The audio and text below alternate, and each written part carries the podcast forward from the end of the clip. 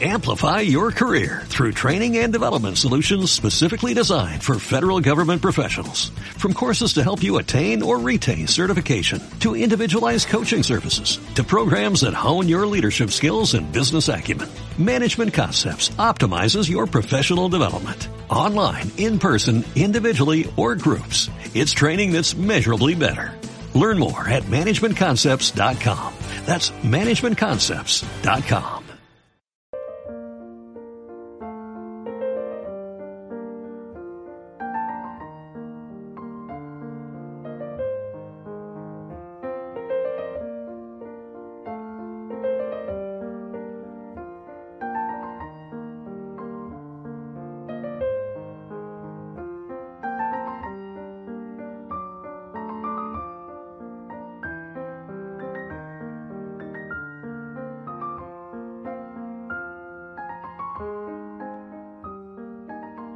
Hola amigos, bienvenidos a Palabra que da vida.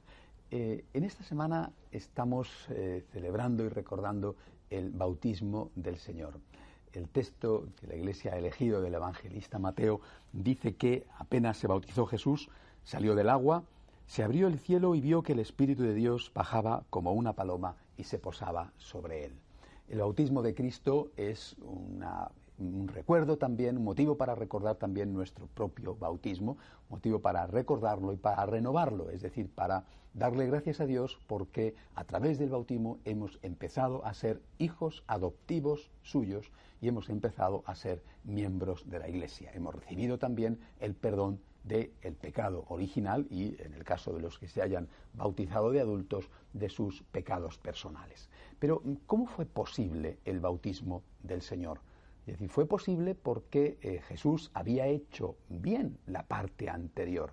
Eh, no es admitido el bautismo, no se bautiza Jesús cuando nace. Él lleva 30 años de vida oculta, de vida santa, de vida en la cual ha estado ya realizando el plan de Dios. Y yo creo que esto es algo en lo que tenemos que meditar también en un día como hoy en el que recordamos el bautismo de Cristo. Es decir, por el bautismo, precisamente por ser eh, admitidos dentro del seno de la Iglesia y ser hechos hijos adoptivos de Dios, lo que nosotros estamos es empezando a recibir los sacramentos. Y son esos sacramentos, todos los sacramentos, repito, el bautismo es el primero de ellos, los que nos van a dar la capacidad de avanzar en el camino de la santidad.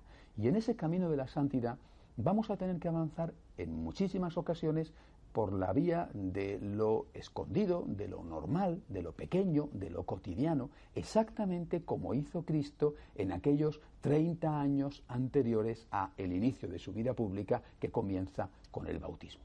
Nosotros tenemos que recordar que no somos grandes o importantes cuando hacemos cosas que pueden salir en los periódicos. Somos grandes e importantes a los ojos de Dios, que es el que cuenta, cuando hacemos las cosas por amor y con amor. Por amor a Él y con amor como Él nos ha enseñado a amar, es decir, con amor cristiano. Eso es lo que creo que en esta fiesta del bautismo del Señor tenemos que recordar. Darle gracias a Dios, en primer lugar, porque nos ha hecho hijos adoptivos suyos sin merecerlo. Darle gracias porque nos perdonó el pecado original. Darle gracias porque nos ha admitido al seno de la Iglesia y después de aquel sacramento del bautismo hemos podido recibir muchos otros sacramentos, no solamente, eh, quizá no todos a lo mejor, pero sí desde luego muchas veces algunos sacramentos como es el caso de la confesión o de la Eucaristía. Y una vez dado gracias a Dios por esto, darnos cuenta de que estamos llamados a la santidad, porque esa es la vocación del cristiano, y de que estamos llamados a la santidad imitando a Cristo en el ejercicio de la vida corriente, en el ejercicio de la vida profesional, en el ejercicio de la vida familiar, o sea, poniendo amor en todas las cosas para que todas las cosas, aunque puedan ser aparentemente pequeñas, se conviertan en grandes por el amor que ponemos. O creemos en esto o en realidad no creemos que el Señor estuviera haciendo algo útil e importante los 30 años que pasó allí en Nazaret con su padre adoptivo José eh, y con su madre la Santísima Virgen María. Si nosotros no creemos que Cristo fue útil cuando hacía sillas en el taller de José, lo mismo que fue útil cuando hacía milagros o predicaba, es que no conocemos el plan de Dios. Y entonces empezamos a despreciar o a minusvalorar a los ancianos, a los enfermos, a los que ya no son activos, porque creemos que ellos no son importantes. Lo importante para un seguidor de Cristo es amar. Y cuando amas, aunque sea desde la cama de un enfermo, tienes que considerarte verdadero discípulo de Jesús y verdaderamente una persona importante. Que esta es y que esta sea la lección de esta semana. Nos vemos, si Dios quiere, la semana que viene.